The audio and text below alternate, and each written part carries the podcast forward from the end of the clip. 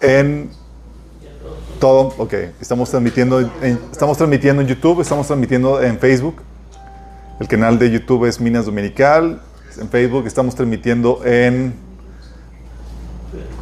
Sí, en el canal de Facebook. Oigan, eh, para los que no sepan, tenemos el bosquejo publicado de todos los temas que, que damos. Me han salido personas que, están, que dicen que hablo muy rápido y no, no alcanzan a escribir todos los versículos. no hagan eso, por favor.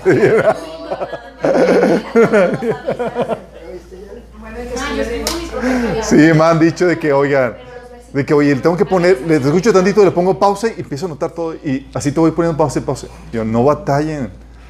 Todos los bosquejos están publicados en la página de Minas. Pon atención al mensaje y lo que alcanzas a escribir, bien, y lo que no, lo puedes checar en el bosquejo. Sale para que no se anden estresando.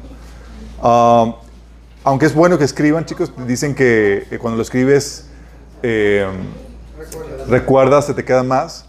Y si no, pues lo puedes escuchar siete veces, como quiera, queda grabado el material. Hoy vamos a ver la última sesión, figura controversial, sesión 3. Algunos ya la estaban esperando. Creo que la problemática aquí no era, no era si, cómo ser figura controversial, la problemática era cómo serlo prudentemente.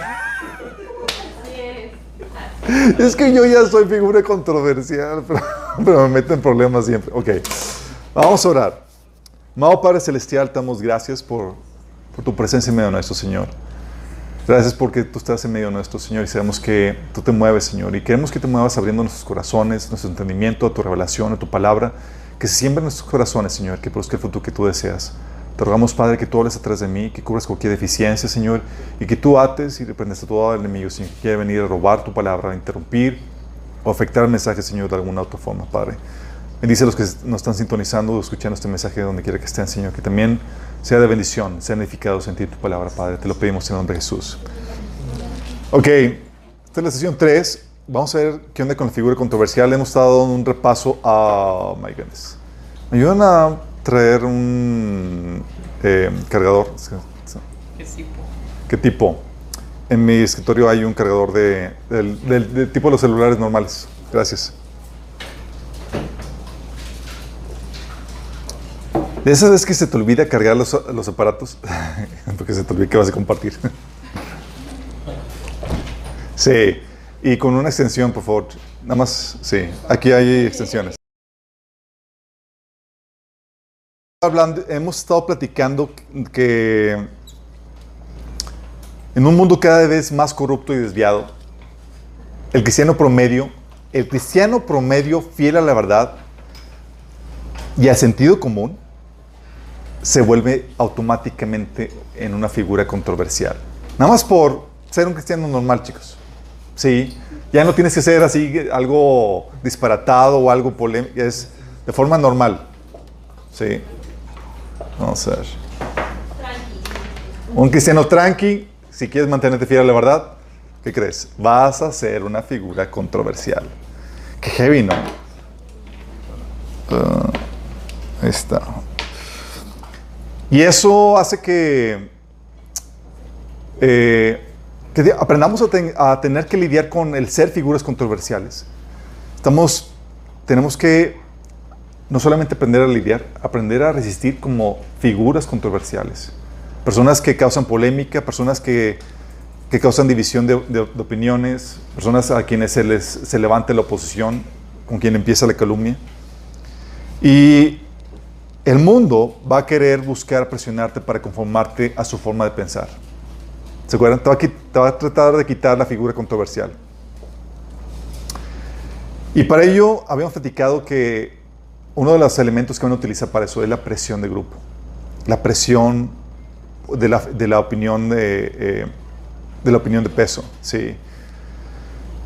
Y eso habíamos platicado que genera tremendas cosas porque por la presión puede llevarte a traicionar tu raciocinio, tus sentidos y tus convicciones. ¿Se acuerdan que hemos platicado los ejemplos? O sea, tú puedes estar viendo una cosa y por la presión de grupo decir otra cosa que nada que ver. ¿Qué? Qué impresionante está eso puede llevarte a, silenciarte. Sabes la verdad, pero no quieres decirla porque se te van a, volcar todos encima. Puede llevarte incluso a apartarte de gente, porque son gente controversial o demás, o te empiezan a echar mosca porque te juntas con tales o, o cuales personas. Te puede llevar a actuar visceralmente y sin razón. Simplemente, oye, ¿por qué lo haces? No sé, pues todo el mundo lo está haciendo. Sí. No sabes exactamente por qué. Puede llevarte a dañar gente, habían platicado. El ejemplo también del experimento que realizaron, donde si es una figura de autoridad que te ordena hacer algo, típicamente vas a obedecer, aunque sea dañar a una persona. ¿Qué es eso? Eso es impresionante y te ayuda a entender mucho de la historia de la humanidad y cómo situaciones como las de Hitler y demás pudieron lograr lo que lograron, porque eh, utilizaron esta presión de las masas. Al final te llevan, o la intención es llevarte a que te conformes conforme al comportamiento de las masas, que no seas contrapeso ni nada de esa, ni nada de esa contracorriente, que todos sean homólogos. Y está diseñado esto para eliminar toda opinión disidente, toda forma de pensar contraria a la opinión principal. Y hemos platicado incluso que el COVID es un ejercicio de manipulación de las masas. Y estaba muy pesado, chicos. Digo, muchos se vacunan han hecho su investigación y dicen, ¿sabes qué? Va, me vacuno. Y genial. Pero lamentablemente muchos se vacunan por presión. Solamente por presión. Sí. Traicionando convicciones eh, o aún los riesgos que eso implican. Sí. Y no solamente eso, sino de... Eh, sino que también todo lo que conlleva toda esta mecánica de los bocas y demás, muchos ni siquiera saben qué onda y nada más seguimos o siguen a las masas. La mayoría se mueve por el temor irracional o siguen a las masas creyendo que pues si todos van para allá, pues eh, seguramente es porque ellos saben qué onda. Y asumen de que la mayoría sabe lo que, lo que está haciendo, cuando la verdad es que no es así. Y ellos terminan eh, censurando a todos los que no se conforman con el comportamiento de las masas. Y eso es muy peligroso porque toda esta situación puede llevarte a quitarte la sal. Y si pierdes la sal para el Señor, ya no sirves. Qué heavy. Ya te succionó, ya te absorbió el mundo.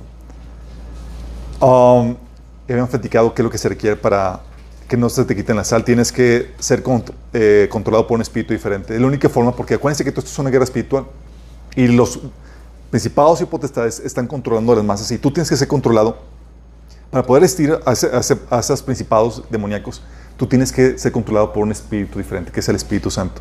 Sin eso, las probabilidades de poder resistir son prácticamente nulas. Tienes que también tener madurez, conocimiento. Una persona inmadura es fácilmente llevada por cualquier viento de doctrina. Tienes que tener una santa desconfianza y ejercer mucho análisis. No puedes aceptar todo de buenas a primeras. Si no cuestionas las cosas y te lo aceptas más porque dices, porque te lo dicen o porque te lo dicen una figura de autoridad, estás listo para ser manipulado, controlado. Sí. Dicen, oye, por eso les pongo mucho gorro. Oye, ¿cómo es tu te posicionar? Y la respuesta que me han dicho, es que yo confío en lo que, en lo que me enseñas. Yo, no, no puedes confiar en mí. Tienes que basarte en lo que el Espíritu Santo te habla y te enseña. Y a veces vas a caer gordo porque siempre vas, a buscar, si tienes esta actitud, vas a buscar la, la razón de todo. Dicen, oye, tienes esto, pero ¿por qué? Como el ejemplo que les puse. tienes que ponerte pijama. ¿Por qué? Bueno, todas esas cuestiones. También tienes que tener independencia emocional. ¿Por qué? Porque el mundo te va a castigar con el desprecio, con el rechazo. Y tú tienes que depender de Dios. Y también tienes que ejercer mucha valentía, compromiso por la verdad por encima de la gente. O sea, es que antes de cualquier lealtad, antes de cualquier cosa, mi compromiso con la verdad.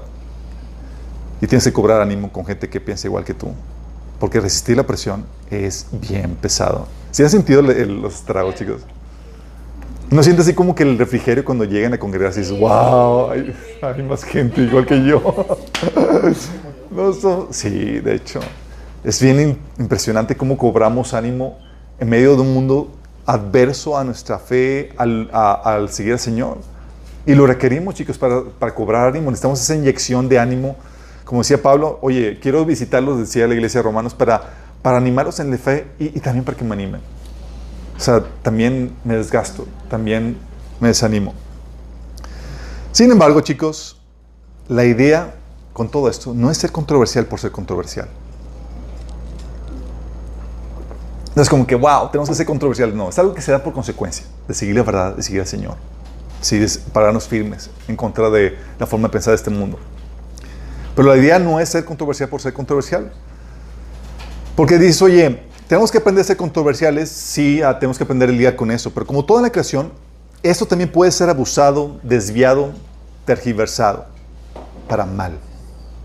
¿Se acuerdan cuando vimos logos? Todo tiene que estar normado, te desvía, se desvía de la normativa, se convierte eso en algo malo. Y hay normativas que deben seguirse para que el efecto controversial sea positivo y no negativo.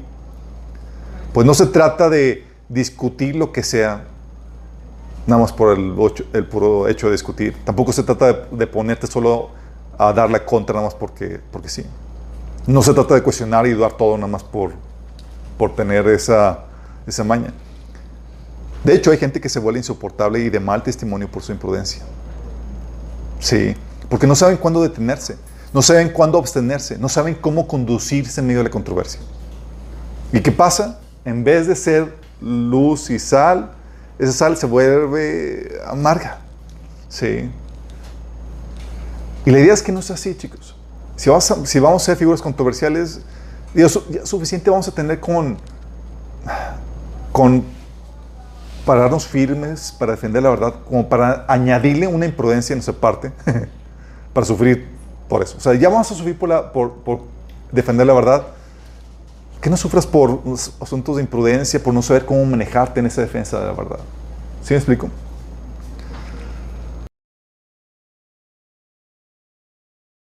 Podamos o tenemos que seguir para llevar la controversia con prudencia, chicos. ¿Han pensado en eso? Al final algunos me han preguntado cómo lo hacemos. y la verdad, cuando me preguntaban no sabía exactamente qué contestar porque no había meditado eso a la luz de la Biblia. Y era como que, chale, voy a tener que llevarme ese asunto y hacer trabajo mental de investigación para ver qué dice la Biblia. ¿Y la Biblia tiene que decir algo al respecto? Sí, tiene que decir algo al respecto. Obviamente, era de esperarse. Nada más hay que cuestión de indagar, escudriñar, como dice. Gloria de Dios es, es esconder un asunto y gloria de los reyes es escudriñar un asunto, es descubrirlo. Ok, primer punto en los criterios para la controversia, manejarlo con prudencia. Primero, hay temas de los que no, vale la pena entrar en, controversia. Tienes que tener eso bien claro. ¿sí? La Biblia te habla de que hay temas mundanos y vanos. El te dice, no te metas. No vale la pena. Le dice Pablo Timoteo en 1 Timoteo 6, del 20 al 21. Timoteo, cuida bien lo que se te ha confiado. Evita las discusiones profanas o mundanas e inútiles o vanas y los argumentos de la falsa ciencia. Algunos por ahora las han desviado de la fe. Fíjate cómo dice, dice, evita discusiones mundanas y vanas, inútiles. ¿Hay muchos tipos de discusiones? ¿Hay muchas discusiones que puedes entrar? Sí, pero Pablo dice, evita ese tipo, las mundanas y las inútiles. Sí. De hecho, luego lo repite en 1 Timoteo 4, 7 cuando dice, no pierdas tiempo discutiendo sobre ideas mundanas y cuentos de viejas.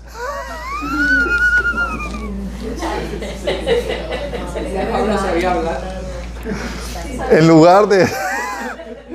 Algo sabía de Pablo de los... Sí, ahí está. En lugar de eso, entrenate para la sumisión a Dios. Y, y es aquí donde muchas veces entramos en discusiones de las cuales no vale la pena. Discusiones, cuando habla de temáticas mundanas, hablas de cualquier cosa que no son relevantes a la verdad. Oye, ¿qué partido es el mejor? ¿Y qué, qué eh, nos metemos asuntos de, de, qué candidato es el, el, que, si es bueno o malo. Son asuntos irrelevantes en ese sentido. Pues ya lo sabemos. Hay muchas cosas de las cuales dices, ¿sabes qué? No vale la pena. Y tú tienes que distinguir, oye, ¿realmente vale la pena que me desgaste con esto? Que me meta a defender un asunto que es irrelevante, que es mundano, que no tiene ningún valor eterno. No sí, no va a trascender. ¿O realmente vale la pena que me mete con eso?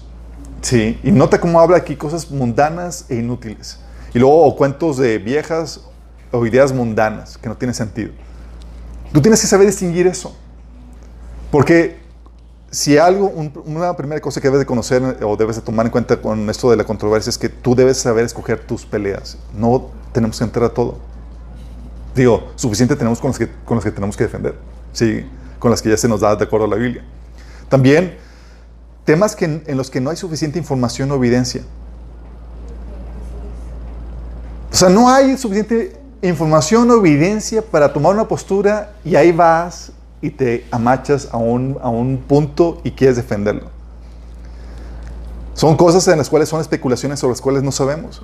Fíjate como dice Pablo, en 1 Timoteo 1 del 3 al 7. Dice, cuando partí a Macedonia, te rogué que te quedaras ahí en Éfeso y que frenaras a esas personas cuyas enseñanzas son contrarias a la verdad. Dice, versículo 4. No dejes que pierdan el tiempo en debates interminables sobre mitos y linajes espirituales. En otra versión dice sobre leyendas. ¿Por qué llaman mitos? ¿Por qué linajes? ¿Por qué mitos o leyendas? Porque no hay evidencia de nada. Pero voy, voy a meterme a discutir qué onda con eso.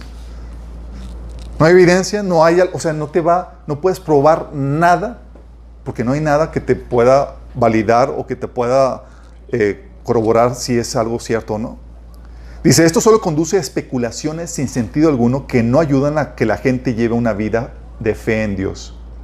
El propósito de mi instrucción es que todos los creyentes sean llenos del amor que brota de un corazón puro y de una conciencia limpia y de una fe sincera, pero algunos no lo entendieron. Se desviaron de estas cosas y pasan el tiempo en debates sin sentido. ¿Te imaginas? Asuntos que nada que ver. No hay la información suficiente y demás, pero vamos a debatir sobre acerca de esto. No tenemos información ni siquiera para ver qué onda y debatimos puras especulaciones. Dice, quieren ser reconocidos como maestros de la ley de Moisés, pero no tienen ni idea de lo que están diciendo, a pesar de que hablan con mucha seguridad. Qué heavy. Y muchos de nos atrevemos a hacer eso, chicos. Si somos como un eso, escuchamos alguna noticia ahí, toda la cosa, y no sabemos si es cierto, es verdad, y tomamos posturas bien, bien recias en cuanto a una situación y de las cuales no tenemos siquiera forma de, de probar o validar tal punto.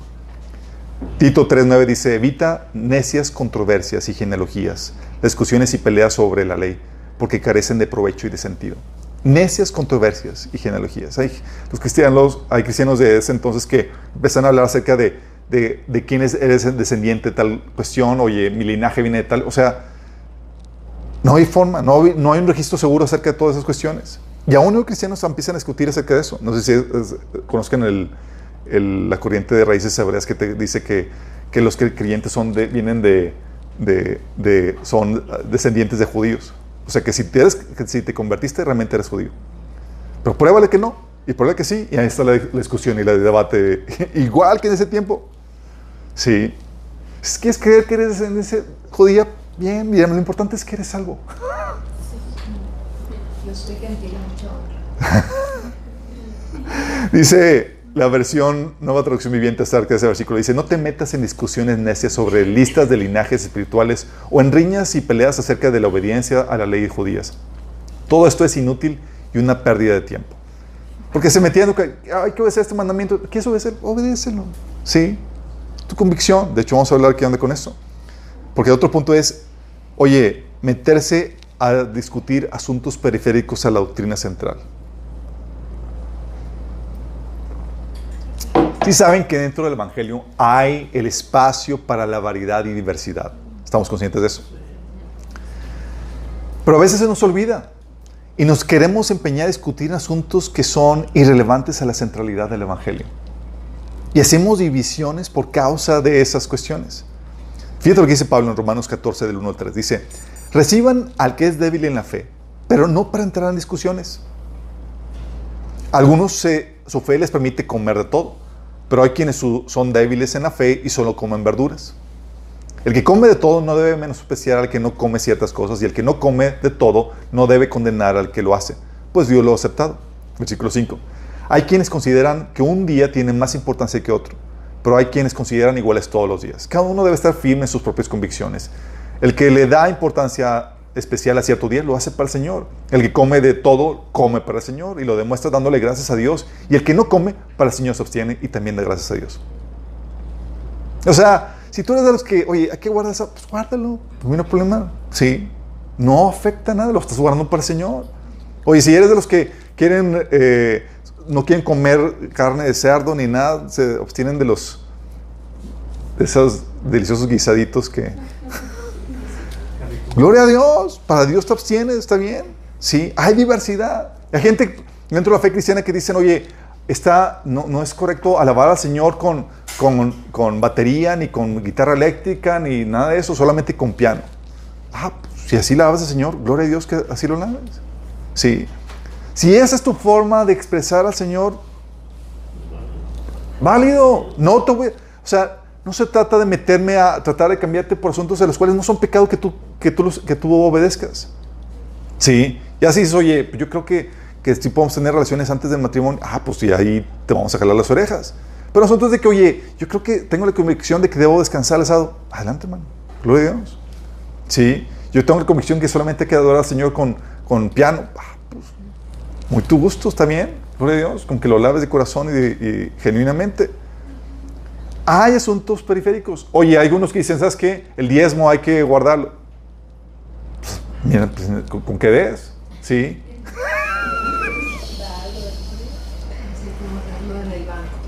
Hay unos que dicen, oye, hay que, no hay que pintarse, no hay que usar aretes, hay que usar eh, faldas largas, hay cosas, esas cuestiones que son periféricas, chicos, a la centralidad del Evangelio. Sí. Y tú tienes que aprender a soportar las diferencias periféricas.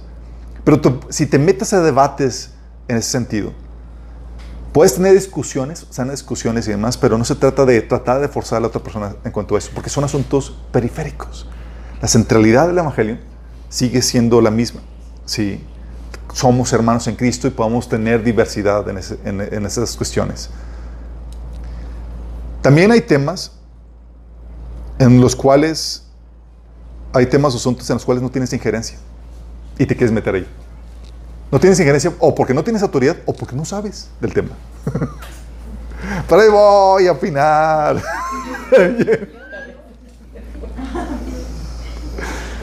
Sí, no tienes injerencia, no tienes autoridad o no tienes conocimiento, pero te metes y defiendes acaloradamente como si supieras de lo que hablas.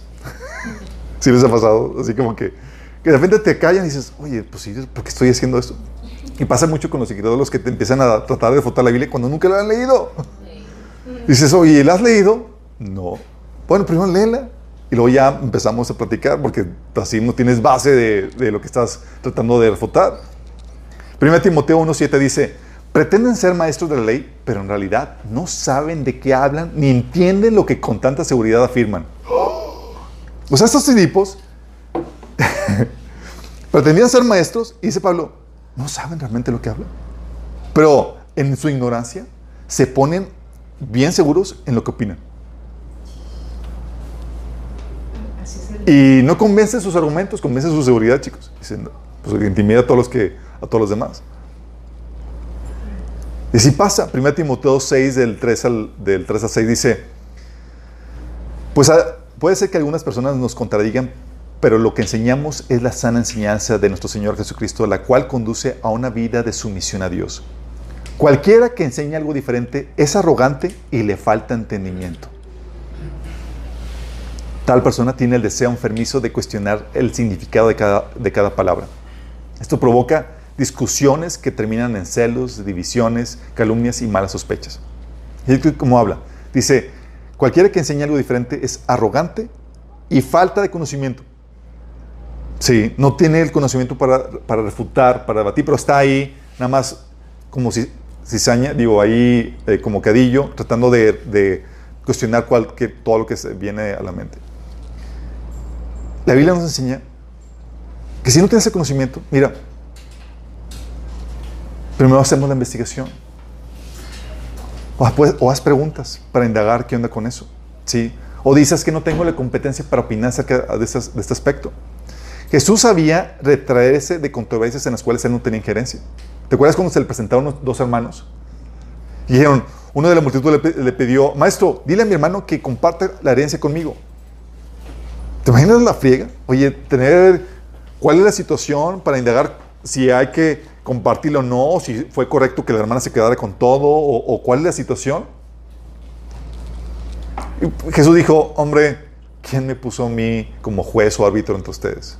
No es mi competencia, pero te voy a dar una parábola, esa sí es mi competencia. Y le dio una enseñanza acerca del, del dinero.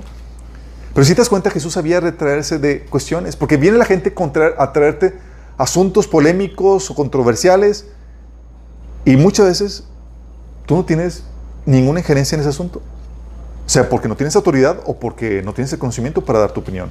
Pablo había situaciones en donde no tenía autoridad, pero se atrevía a dar opinión porque tenía conocimiento. Por ejemplo, dice en 1 Corintios 7, el 25 y 28. Ahora, con respecto a la pregunta acerca de, de las jóvenes que todavía no se han casado, para ellos no tengo ningún mandato al Señor. Es decir, no tengo ninguna instrucción, ninguna ordenanza de parte de Dios. Pero Señor, en su misericordia, me ha dado sabiduría digna de confianza que es la que le transmitiré con ustedes. Y empieza a dar su opinión en base a su sabiduría.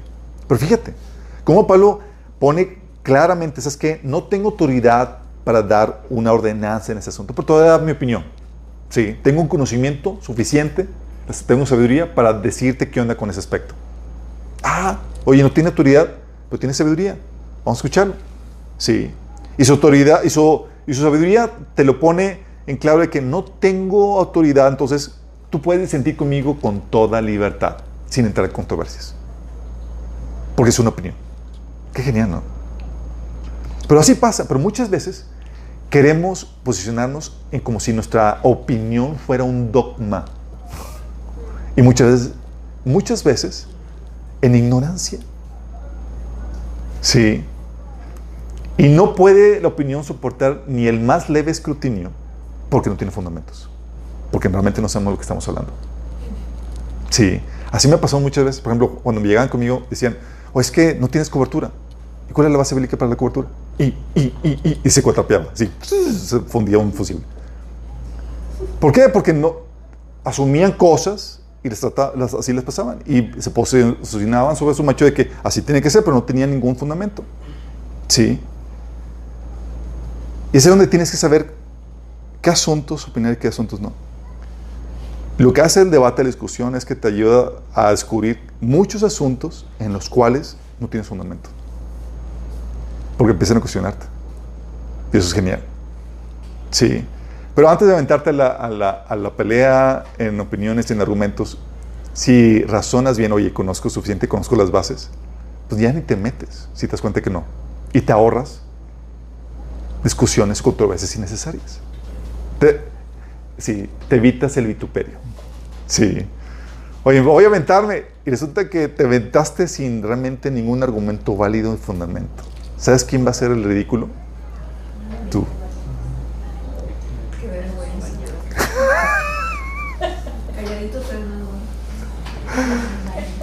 Oye, también a veces nos metemos en, controversias por asuntos que son meramente culturales, chicos.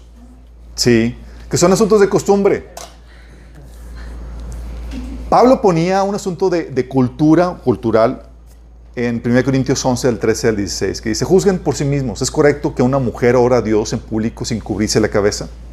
Y para nosotros es como que, uh, pues, sí. Pero ese entonces no. Dice, es obvio que es vergonzoso que un hombre tenga el cabello largo. ¿Acaso el cabello largo no es el orgullo y la alegría de la mujer? Pues se lo dio para que, para que se cubra. Y las mujeres entonces el pelo corto no. Pero si alguien quiere discutir ese tema, simplemente digo que no tenemos otra costumbre más que esta. Y tampoco la tienen las demás iglesias de Dios. Fíjate cómo está hablando de, de la apropiación cultural, chicos. ¿De dónde vas? O sea, si tienen esa costumbre, y no es una costumbre pecaminosa o mala, pues acóplate. ¿Para qué quieres levantar controversias de okis? Oye, si allá te acostumbran eso y no es algo malo, ¿para qué quieres volverte polémico por asuntos meramente culturales? A donde fueras a lo que vieras. Ahí aplicaría eso. De hecho, Pablo, para evitar el shock cultural y esa controversia que pudiera darse por, por, diferentes prácticas o formas de, culturales, Pablo sabía acoplarse y amoldearse, chicos. 1 Corintios 9, del 19 al 22 dice, aunque soy libre respecto a todos, de todos me he hecho esclavo para ganar a todos como sea posible. Entre los judíos me volví judío a fin de ganarlos a ellos. Entre los que viven bajo la ley me volví como los que están sometidos a ella, aunque yo mismo no vivo bajo la ley a fin de ganar a estos. Entre los que no tienen la ley me volví como los que están sin ley, aunque no estoy libre de la ley de Dios, sino comprometido con la ley de Cristo, a fin de ganar a los que están sin ley. Entre los débiles me hice débil a fin de ganar a los débiles. Me hice todos para todos, a fin de salvar a algunos para todos, por todos los medios posibles. Pero a veces nos amachamos en nuestras formas culturales, chicos. Pablo sabía cómo adaptarse a la cultura para, no evitar, para evitar controversias innecesarias. Tal así que, ¿sabes qué hizo Pablo? Circuncidó a Timoteo, por si acaso no sabías. ¿Quién es circuncidó a Timoteo? Pablo. ¿Por qué? Para que no fuera una cuestión, para que la cuestión cultural no fuera un estorbo al evangelio, chicos. Sí. Oye, pues que me están invitando a, ir a la iglesia y usan velo y demás. Usa velo. No levantes controversias innecesarias. Yo una vez me invitaron a la iglesia. Hicieron una presentación ahí los niños y demás. Y pues ya terminaron y pues yo iba a aplaudir y me pararon. No, no, no. Y yo, ¿qué pasó? ¿Qué pasó? ¿Qué pasó? y me dan una, una, hojita y dice, no, así, así. Aquí no se aplaude. Y yo, ah.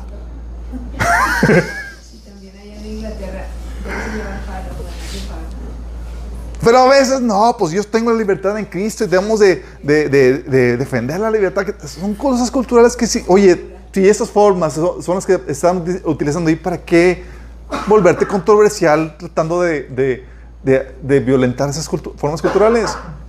Oye, si ahí la iglesia acostumbra hacer eso y no tiene nada malo, esa cuestión no es algo pecaminoso, amólate.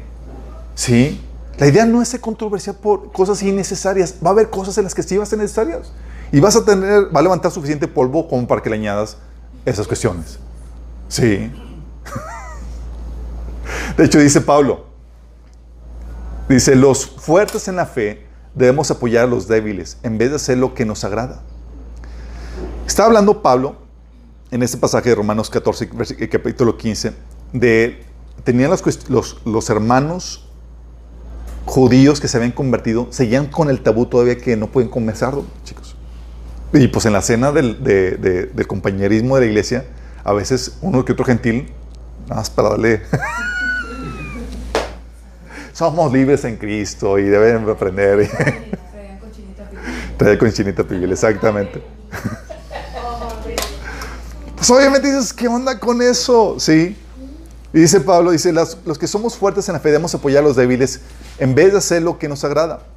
Porque había dos culturas dentro de la iglesia, la cultura gentil y la cultura judía dentro de la misma iglesia, chicos.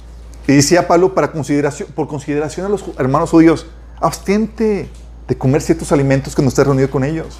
Sí, si ves que el hermano se aflige porque te ve violando sus tradiciones y demás, si no seas de tropiezo ahí con eso. Dice, cada uno debe agradar a su prójimo para su bien con el fin de edificarlo.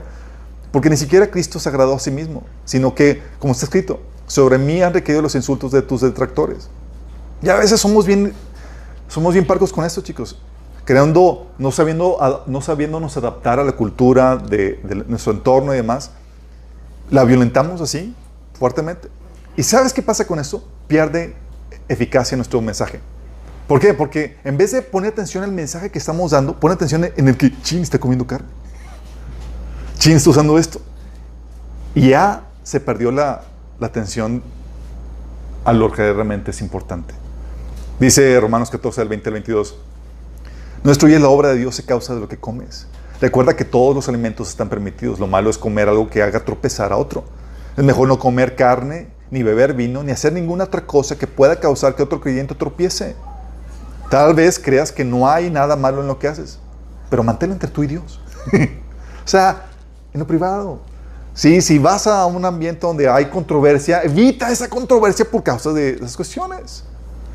Dice, benditos son los que no se, no se sienten culpables por hacer lo que han decidido que es correcto. Sí. Oye, pues va a la iglesia y allá iglesias satanizan el vino y demás, aunque yo sé que yo puedo tomarlo sin borrachar.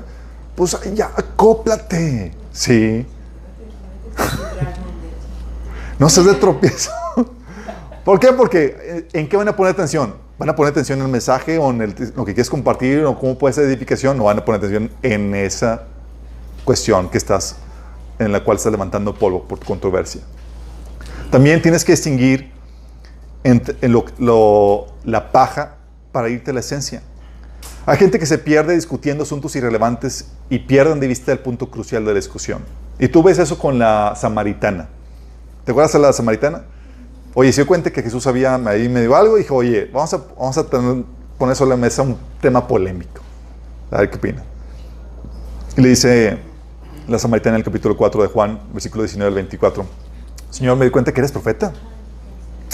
Nuestros antepasados adoraron en este monte, pero ustedes los judíos dicen que el lugar donde debemos adorar está en Jerusalén. Así como que, ¿qué onda, Señor? ¿Estamos bien nosotros, ustedes o qué onda?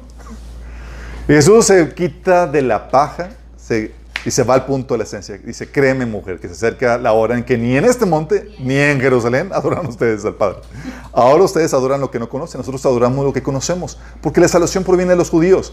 Pero se acerca la hora y ha llegado ya en que los verdaderos adoradores rendirán culto al Padre en espíritu y en verdad. O sea, olvídate dónde estés adorando. La esencia que estás adorando en espíritu y en verdad.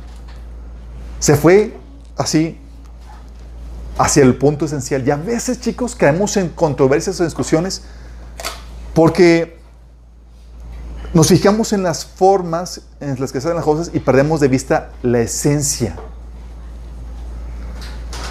Por ejemplo, hay problemas donde matrimoniales, en donde el esposo hizo algo y se toma, se lo interpreta como que es que no me ama mi esposo.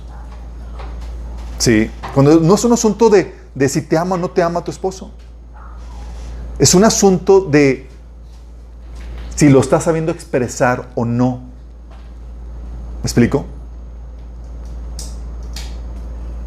Todos ahí, ponen atención a lo que mi esposa está haciendo, por favor. Gracias. Todos digo. Sí, a veces perdemos de vista que lo importante es la esencia, chicos. Y es un asunto de, por ejemplo, a veces metemos, nos, nos metemos en un asunto de, de que una persona realiza un error, ¿sí? Y decimos, oye, queremos corregir a la persona como si fuera algo garrafal, cuando un asunto es, oye, fue un asunto de error o de intención. Porque si, no es, un, si es un asunto de intención, entonces está grave el asunto. Pero si es un asunto de error, pues se aminora las cosas. Agarran a mi esposa, por favor. Está haciendo ahí travesuras.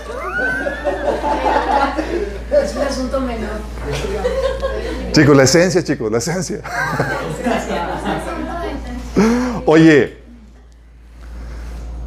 por ejemplo, muchas veces nos metemos a problemáticas y queremos armar todo un argüende porque, oye, tales hermanos están en, en desobediencia.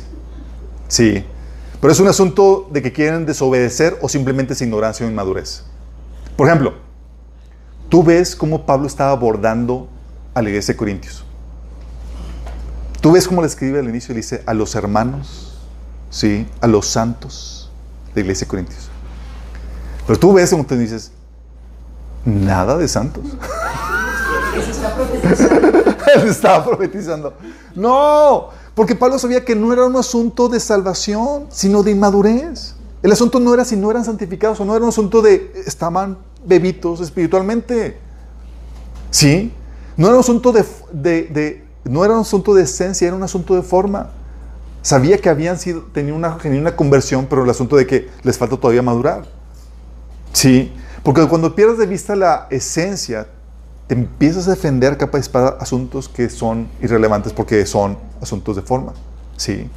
Pablo no estaba, no estaba queriendo quemar a, la iglesia de Corintios por todos los pecados que estaba ahí, estaba simplemente lidiando con la inmadurez y enseñándoles, oye, están inmaduros. No son un asunto de que no sean salvos. Es un asunto no de, no de esencia, sino de forma. Y tienen que aprender las formas correctas. Sí.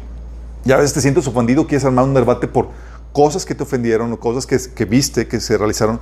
Cuando es un asunto no de, no de esencia, no de corazón, sino que apenas el hermano está realizando cambios en su vida. Sí. Ay, el hermano hizo esto y tú quieres ya empezar a armar la casa de brujas. Cuando es tranquilo, es un asunto de vamos todos madurando. Sí, es un asunto de forma, no de esencia. Entonces tienes que, hay temas en los cuales no vale la pena entrar en controversia. Tú tienes que identificar cuáles no. Sí. Vamos a controversiales, sí. Ahórrate todas las demás que O sea, vas a sufrir suficiente con los temas controversiales como para que le añadas cosas innecesarias. ¿Vamos? Tienes que escoger los temas que valen la pena para entrar a discusión en controversia. Temas como cuáles, cuando se trata de defender el Evangelio, chicos. Ahí sí, como león rugiente, chicos, como perros rabiosos. Judas 1.3 dice, amados, por la gran solicitud que tenía de escribiros acerca de nuestra común salvación, me ha sido necesario escribiros exhortándoos que contendáis ardientemente por la fe que ha sido dada una, que una vez que ha sido una vez dada a los, a los santos. O sea, que te contiendas ardientemente, pero sobre cosas triviales, sobre cosas importantes, sobre la fe que nos ha sido dada a los santos, sobre la, común salvación que tenemos. Ahí sí vale la pena. Ahí sí ponte en pie y defiende discute lo que se tenga que discutir. Hechos 13 del, 45 del 44 al 45 dice, a la, la, semana siguiente casi toda la fe, toda la ciudad fue a oír, a predicar este, a Pablo y dice, predicar la palabra del Señor. Cuando algunos judíos vieron las multitudes, tuvieron envidia, así que calumniaban a Pablo y debatían contra todo lo que él decía. Y Pablo decía, no, no, es un tema irrelevante, voy a hacerme para atrás. Tú decías, eso, Pablo. No, hombre, le entraba los trancazos. Ah, sí, órale. Sí, y empezaba el debate, chicos.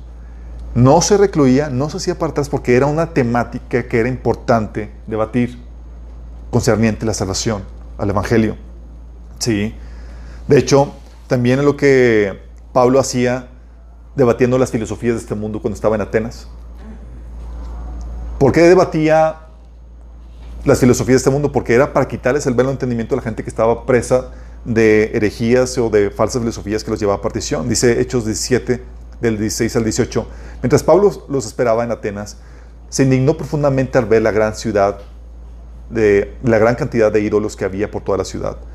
Iba a las sinagogas para razonar con los judíos y con los gentiles temerosos de Dios y hablaba a diario en la plaza pública con todos los que estuvieran ahí. También debatió con filósofos epicúreos y estoicos.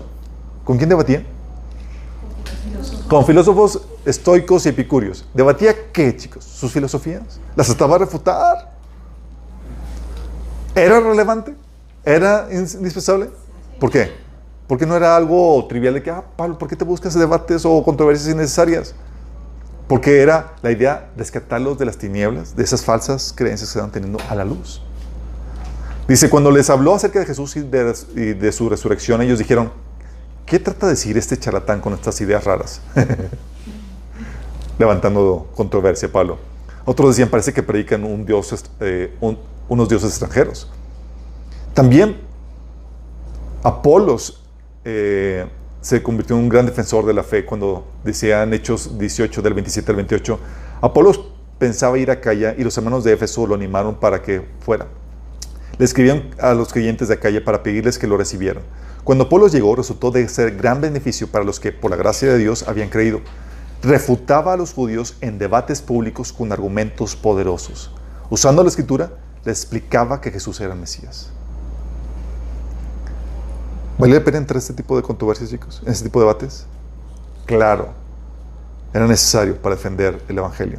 Y ahí sí, aviéndate. Sí. También, oye, cuando se trata del Evangelio, pero también cuando tratan de corromper la sana doctrina, que tiene que ver con la conducta ordenada por la Biblia, chicos.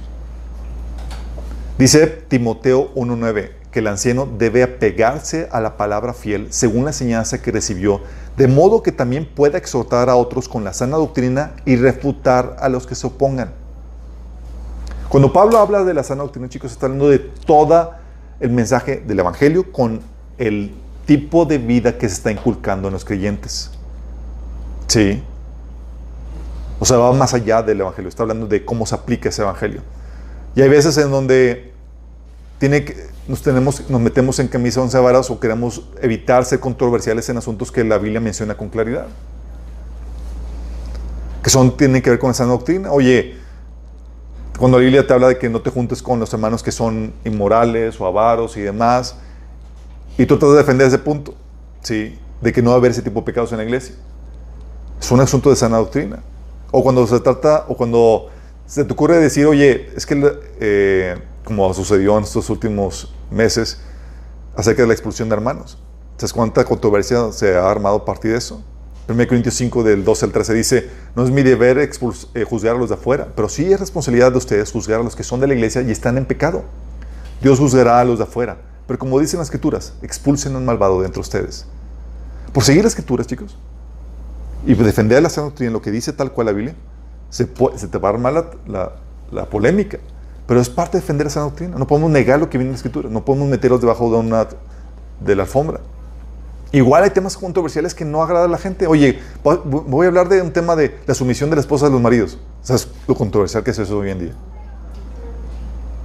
Y así hay un montón de temas controversiales que son de sana doctrina, que son enseñanzas que la Biblia habla con claridad, pero que hoy en día son temas tabús porque si los tocas, uh, vas a armar polémica.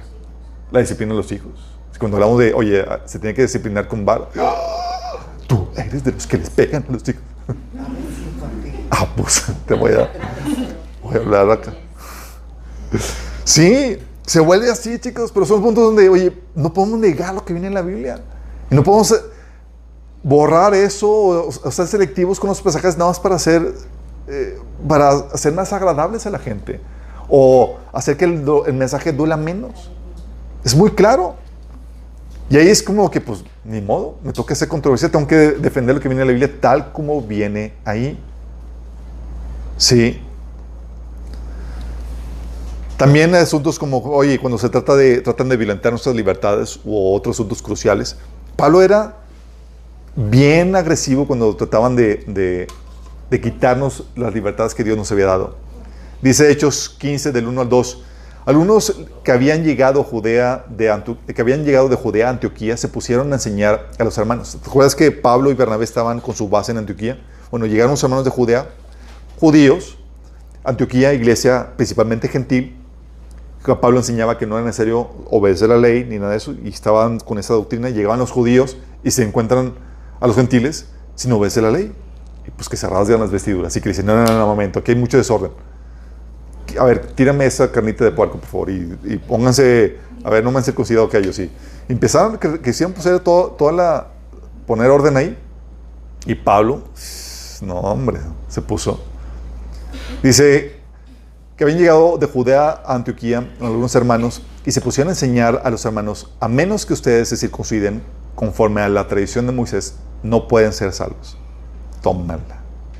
Esto provocó un altercado y un serio debate de Pablo y Bernabé con ellos.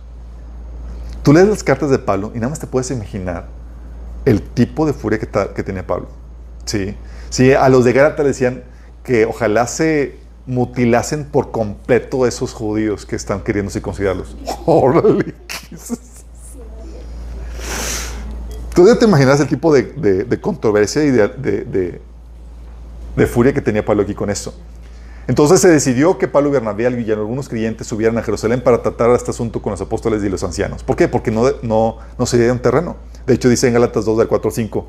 El problema es que algunos falsos hermanos se habían infiltrado entre nosotros para coartar la libertad que tenemos en Cristo Jesús a fin de esclavizarnos. Fíjate cómo le llama la ley. Dice, ni por un momento accedimos a someternos a ellos porque queríamos que se preservara entre ustedes la integridad del Evangelio. O sea, era un asunto de crucial porque Jesús, vino a darnos libertad. Y ahora quieren algunos esclavizarlos a eso. De hecho, Pablo, hablando de esta libertad que el enemigo quiere quitarnos, habla de esto en 1 Timoteo 4, del 1 al 5, cuando dice, el Espíritu dice claramente que en los últimos tiempos algunos abandonarán la fe para seguir inspiraciones engañosas y doctrinas diabólicas. Tales enseñanzas provienen de embusteros hipócritas que tienen la conciencia encallecida. Prohíben el matrimonio y no permiten comer ciertos alimentos que Dios ha creado para que los creyentes conocedoras de la verdad, los comamos con acción de gracias. O sea, te quitan la libertad, te limitan. Y eso le llama doctrina qué? De demonios. Ante eso Pablo está haciendo, ¿sabes qué? Vamos a defender las libertades que el Señor nos ha dado. Órale. Y se pone como perro rabioso conteniendo con todo, con todo aquel que, que, que violara eso. Sí. ¿Cuál es la diferencia en eso que acabas de decir como que prohíben el matrimonio con las cosas que es como, no sé, que no puedes usar pantalón o que no te puedes maquillar o que no puedes aplaudir? mi iglesia? Bueno, es ahí la- la- eh, la- el asunto de, de la libertad que tenemos es, si tú quieres obedecerlo, si tú quieres seguir esas tradiciones, esas formas de vestimenta y demás, brutal. La problemática es cuando las quieres imponer en todos los demás. Ahí sí, defiendo la libertad. Sí. Pero si tú vives una vida donde sigues con esas tradiciones, sigues con esas formas culturales, pero no quieres imponerla, somos amigos. Tú comiendo eh, como Dios, como Dios te entender y demás, siguiendo esas, esas formas de vestimenta. Pero si ya quieres extenderlo a lo demás, es que te voy a poner un alto. Y voy a defender esta libertad que tenemos en Cristo. Exactamente. Si vamos a, se, se, aclara- se queda el punto.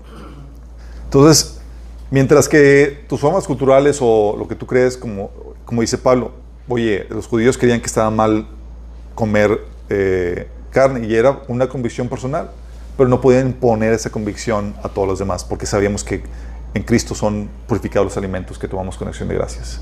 ¿Sale? También, oye, eh, temas que vale entrar a discusión es también cuando el liderazgo se extravía o está extraviando a otros. Esto es muy delicado. Y eso es para que te, que te indignes. Hay gente que tiene tanta reverencia al liderazgo que no se atreve a hacerle frente. Sí, es que es el pastor. Sí. Y cuando se le y se pone de frente, o sea, se, se pone la controversia fuerte, pero fíjate cómo Jesús se dirigía a los líderes religiosos y políticos. Dice Mateo 23, del 13 al 16. Mas hay de vosotros, escribas y fariseos hipócritas, porque cerráis el reino de los cielos delante de los hombres, pues ni entráis vosotros, ni dejáis entrar a los que están, a los que están entrando. ¿Cuál era la indignación aquí, chicos? ¿Cuál era la indignación? La indignación es, tú vas rumbo al infierno, deja tú eso, estás llevándote a todos los demás al infierno. Y ante esa situación, ante esa indignación, Jesús se para delante de ellos y, se- y les empieza a recriminar. Dice, hay de vosotros escribas y fariseos hipócritas porque devoráis las casas de las viudas y como pretexto hacéis largas oraciones, por esto recibiréis mayor condenación. O sea, era un asunto de, no solamente enviaba gente al infierno, sino que abusaban de su autoridad y despojaban financieramente a los desprotegidos, entre ellas las viudas. Dice, hay de, hay de vosotros escribas y fariseos hipócritas, porque recorréis mar y tierra para hacer un prosélito, y una vez hecho, lo hacéis dos veces más hijos del infierno que vosotros. Hay de vosotros guías ciegos. ¿Cuál es la situación, chicos? Cuando hay un maestro, un líder que está desviando a la gente y que va camino a perdición, no es para que tú actúes tranquilamente. Es para que te levantes en indig- indignación y refutes esa enseñanza o denuncies a tal liderazgo. ¿Por qué? Porque importa más la salvación de la más, de la más gente que está escuchando eso que la reputación de dicho líder. Sí. De hecho, lo que hizo Pablo con, con, Pedro, en Galatas capítulo 2, versículo 14. Dice, ¿te acuerdas que llegó, que Pablo se juntaba con los gentiles, sin, digo, Pedro se juntaba con los gentiles sin ninguna problemática, y llegan los, los judíos de, de- los judíos cristianos de Judea, y pues ellos seguían con sus tradiciones judías, y llegaron ellos que le decían el fuche a los gentiles, y Pedro se deja de juntar con los gentiles. Imagínate. Dices, Pedro, hey, vente a comer aquí. No, aquí estoy con... No puedo, porque me van a decir cosas. Dice, Pedro- dice Pablo, cuando vi que ellos no seguían la verdad del mensaje del Evangelio, le dije a Pedro delante de todos los demás y le empieza a aventar toda la reprensión delante de todos. ¿Por qué delante de todos, chicos? Porque Él lo hizo delante de todos. Porque había que proteger la integridad del Evangelio que estaba siendo corrompida por el mal liderazgo. ¿Vamos? Hay gente que me, me ha, mand- ha compartido cosas en, el grupo de, en los grupos de WhatsApp. Y a veces comparten energías y cosas derivadas. ¿Y qué haces? O sea, ah, pues no puedo hacer nada porque voy, voy a exponer al hermano como que acaba de... No es, ya lo hiciste público, ya afectaste a los demás, tengo que reprenderte públicamente. Sí. Para que los demás vean el error. Sí. Y me ha tocado incluso reprender a familiares. Una vez mi hermana eh, mandó una- un mensaje de, de por qué si no usas eh, ¿cómo era? Si no, si, si, si te maquillabas, ibas directo al infierno. Y yo,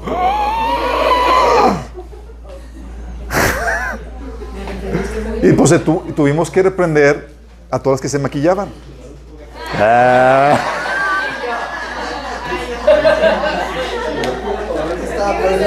A ver, sí. No, no. Hicimos una quema de maquillaje. Sí, el Señor las quiere feas. Ah, No, Él. No, ¿cómo? No, está bromeando. Oye, tuvimos que, tuvimos que reprender por el, por el mal uso de las escrituras, porque tú no puedes torcer las escrituras para llegar a esa conclusión. ¿Sale? por el bien de ustedes. También, oye, temas en los que vale entrar la pena ser controversiales. Bueno, ese tema de, de liderazgo, chicos, es muy importante porque muchas veces por no querer tocar al líder, sí, nos hacemos, sí, callamos y con eso nos hacemos copartícipe de eso. De hecho, una vez llegó, nos llegó aquí una, hermana de otra iglesia que estaba choqueada porque, porque pues te enseñan ciegamente el liderazgo, sí. Y luego ella dice, a ver, y estaba aprendiendo a cuestionar al liderazgo. Dice, a ver, ¿y ¿qué, qué pasaría si, si el pastor te dice, oye, pone una imagen de él y dice, oye, y, y te dice que tenemos que rendirle culto? ¿Te someterías? Le dice al líder de jóvenes que estaba siendo pastor. Dice, pues sí, me tendría que someter, oraría por el pastor, pero ah, uno tiene que someterse a la autoridad establecida por Dios.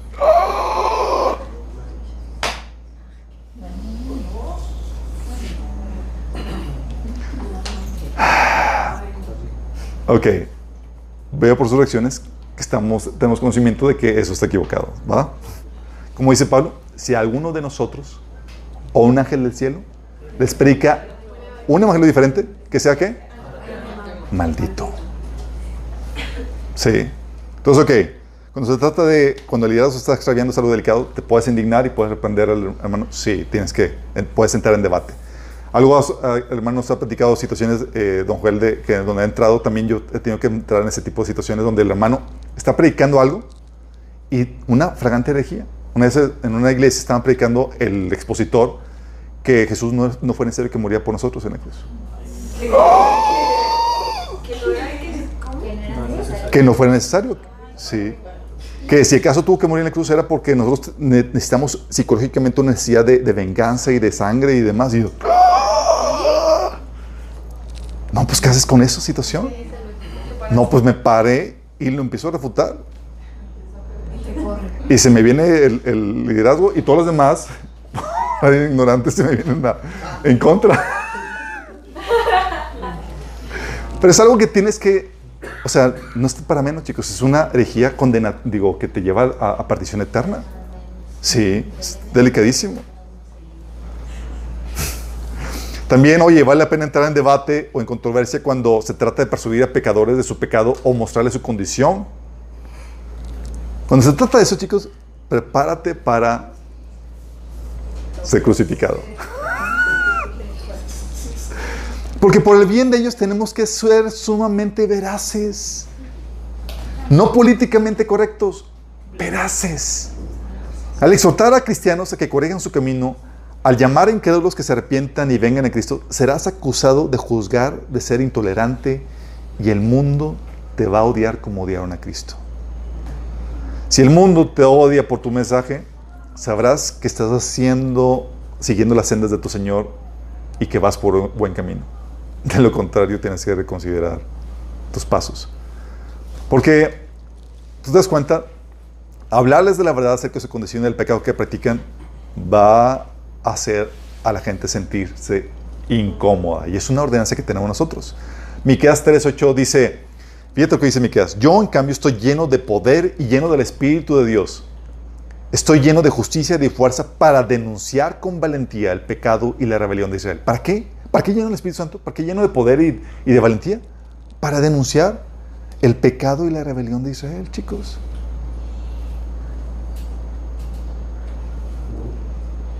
Qué duro imagínate en ese llamado. Ay, gracias que no soy Miqueas. No, pero, pero somos parte de, chicos. Porque cuando llevamos a una gente que se arrepiente, tú tienes que decirle de qué tiene que arrepentirse. No puedes llevar a la gente que acepta a Jesús sin decirle que hay como condicionante el arrepentimiento y decirle de qué. Es decir, tienes que decirle, hacerle ver que, ¿sabes qué? Estas cuestiones que estás haciendo, tienes que dejar de hacerlas. Están mal. Y eso hace que saltes chispas. De hecho, Jesús dijo, dijo en Juan 7:7, el mundo no puede odiarlos a ustedes, le dijo a sus hermanos de la carne antes de que se convirtieran. Le dijo a Judas, le dijo a Santiago. Dijo, el mundo no puede odiarlos a ustedes, pero a mí sí me odia, porque yo lo acuso de hacer lo malo. Dicen que Jesús era políticamente correcto, que no, no, no espantaba ni una mosca. No, hombre. Tenía el látigo guardado la primera vez. se ve que iba a limpiar el templo una segunda vez. Dice Efesios 5:11, hablando a los cristianos, no tenga nada que ver con las obras infructuosas de la oscuridad, sino más bien denunciadlas. O sea, no solamente es para ellos, es para nosotros. O sea, tú también, nosotros también. Sí. Y es, es bien, te lo digo por experiencia,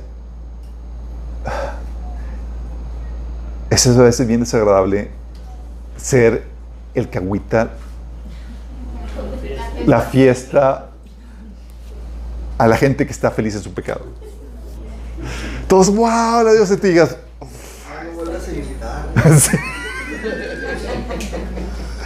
O sea, pero ves que Jesús hacía eso, chicos. O sea, llega Jesús a la iglesia de la Filadelfia y dice, ay, sí.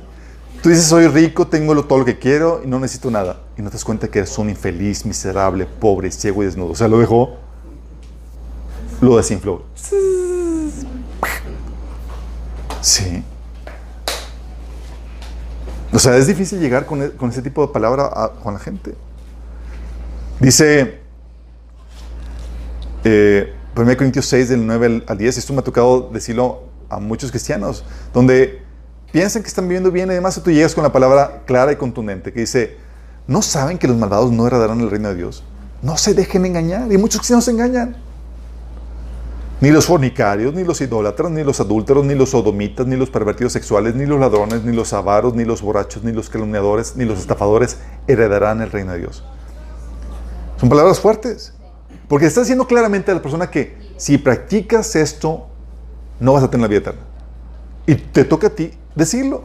Y la gente dice, es que ¿quién tú para juzgar? Ah, yo nadie. Yo nomás te digo el juicio que Dios admitió. Y el juicio de Dios, si tú practicas esto, no entras. Sí, es bien pesado, chicos. Ser emisarios de Dios con esta noticia. sí. Oye, llegan situaciones, personas que, oye, te das cuenta que, que vienen concubinato y demás, y nos ha pasado, chicos, personas de otras, de otras iglesias, que dicen, no, pues ya el, el, el, pastor me, me, invitó a que sirviera y demás, y, y sabiendo el pastor que viene en concubinato. Y me, invitó a servir y demás, y te toca a ti, y te está compartiendo testimonio de cómo Dios está abriendo puertas para servicio. Y tú, ay, hermano, ¿cómo te digo? Yo, ¿cómo te, cómo te sin que te duela? y sacas la aguja, sí, con la palabra de Dios, y hermano, tienes que arrepentirte de dejar eso. No puedes ni siquiera, ni eres apto para el servicio. Y tienes que salirte con la, salirle con la, con la, con la noticia. ¿Verdad? Si ya eres las caras de espanto, digo, no quiero hacer eso. Pero sí, imagínate cómo el primer mártir, Esteban, ¿te acuerdas su predica? Se da un speech así de toda, de su conocimiento bíblico y termina diciendo a los, su conclusión, el cierre matador, literalmente matador.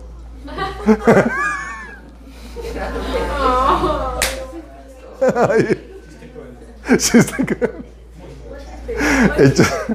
Hechos, 7 del 51 al 53 termina diciendo Esteban a los que lo están oyendo, tercos, duros de corazón y torpes de oídos, son iguales que sus antepasados, siempre asisten al Espíritu Santo. ¿A cuál de los profetas no persiguieron sus antepasados? Ellos mataron a los que de antemano anunciaban la venida del justo y ahora a este lo han traicionado y asesinado. Ustedes que recibieron la ley promulgada por medio de ángeles y no la han obedecido. Tú dices, ¿Ya escuchaste eso y dices, bye, bye? Pero estaba lleno del Espíritu Santo y estaba hablando las palabras de Dios, chicos. Y a veces toca hablar así de fuerte. Sí. Juan 8 del 31 al 34 también ves a Jesús hablando, dándole a la gente un diagnóstico espiritual de su condición, pero que no es agradable. O sea, te imaginas, ¿cómo le dices, cómo llegas y dices, oye, te dan la encomienda de que tengo que decirle a la gente, hacerle ver que, que- que son esclavos, sin que se ofendan? Hacerlo lo más posible, lo- vamos a ponerlo de la mejor forma. Y Jesús dice, se dirigió ante los judíos que habían creído en él y les dijo, si se mantienen fieles en mis enseñanzas, serán realmente mis discípulos y conocerán la verdad y la verdad los hará libres. O sea, se los puso tranqui, así como que van a ser libres y conocen la verdad además. Pero lo captaron. Nosotros somos descendientes de Abraham, le contestaron. Nunca hemos sido esclavos de nadie. Chin, sí se ofendieron. ¿Cómo puedes decir que seremos liberados? Ups. Porque a veces, por más bonita que lo pongas, la captan, chicos. Sí. De hecho, por eso los predicadores que te hacen reír tantito y luego tan cachetadora son de los mejores. Da resultados, sí. Dice, ciertamente le aseguro que todo el que peca es esclavo del pecado, respondió Jesús. Tuvo que decirle claramente, ¿sabes que son esclavos del pecado? Que son los pecadores. Híjole. Por eso tenemos esa encomienda de ver cómo hacerle ver su condición espiritual sin, sin que duela tanto, chicos. Sí. De hecho, a veces llegamos a ser tan controversiales que porque les das el diagnóstico de su condición espiritual, la gente no te lo agradece. Y tienes el caso de Jesús en Lucas 4, del 23 al 30, donde la gente, no los líderes religiosos, el pueblo se sintió tan ofendido que llevaron a Jesús a la cumbre de la colina sobre la que estaba construido el pueblo para tirarlo al precipicio, chicos. Hay gente, gente que dice, es que Jesús solamente iba contra los líderes. Y no, no, no, no. Él arrasaba con todos, chicos. Sí, porque quería llamar arrepentimiento a quién? A todos. Sí. Y tú ves ese, esa, el mostrar a la gente su condición espiritual y ser crudo con eso a veces es muy ofensivo. Pablo a los Gálatas le decía, Gálatas torpes. Sí. Pablo a los de Corintios les llamaba inmaduros. Y así, por eso les digo, si ustedes, si Pablo escribiera a, a la generación de hoy sus cartas como escribía, no, no, no, no, no, no, no.